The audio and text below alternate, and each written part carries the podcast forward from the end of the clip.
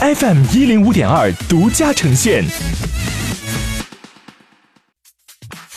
好奇心日报 News Online。本节目由好奇心日报和喜马拉雅联合出品。今天涉及到的关键词有：制片人工会奖、少年的你、亚洲杯、GDP、特朗普、小米。首先关注到的是一组文体新闻：制片人工会奖出炉，绿皮书获胜，绿皮书击败黑豹、波西米亚狂想曲、摘金奇缘、寂静之地等获得最佳影片；蜘蛛侠平行宇宙战胜超人特工队二、犬之岛、无敌破坏王二获得最佳动画长片；美国谍梦拿到最佳剧集，麦瑟尔夫人获得最佳年代剧，美国犯罪故事第二季获最佳迷你剧。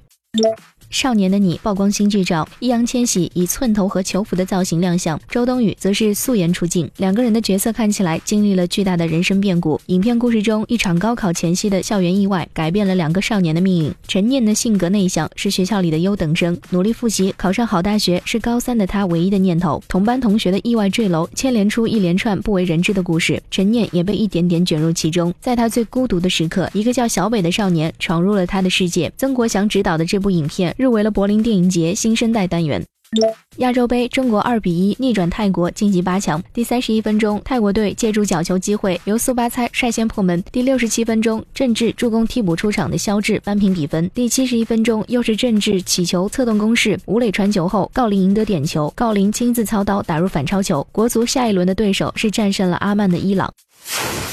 接下来关注到的是大公司头条。国家统计局公布了二零一八年中国 GDP 增速为百分之六点六。二零一八年全年中国生产总值九十万三百零九亿元，按照可比价格计算，增速为百分之六点六。去年四季度中国 GDP 增速下降到百分之六点四，创下二零零九年初以来的新低。二零一八年末，中国大陆总人口为十三亿九千五百三十八万人，全年出生人口一千五百二十三万人，人口出生率为千分之十点九四，人口自然增长率为千分之三点八。一，美国总统特朗普提议放松部分移民条款，换取五十七亿美金建墙资金，同时结束政府关门。十九号，他在电视讲话中表示，将对同年入境者暂缓遣返手续计划以及临时保护地位法案进行放松，以此换取五十七亿美金建墙资金。去年三月，特朗普也提出过用放松移民政策来换取资金，但被否决。新的议案将在本周二进行投票。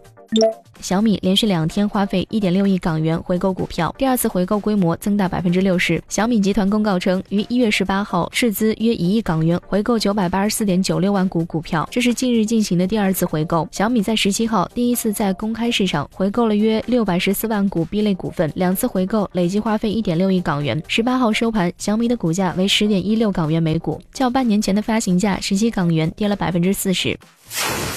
今天你不能错过的其他新闻有：《玩具总动员三：寻梦环游记》的导演里昂·克里奇告别皮克斯；葫芦网取消了西恩潘的高预算科幻剧《火星先驱》；游戏《行尸走肉》主机版无限延期；广深城际铁路二十一号起支持支付宝小程序刷码进站；网易考拉首家旗舰店开业，二零一九年将开十五家线下店；拼多多出现优惠券漏洞。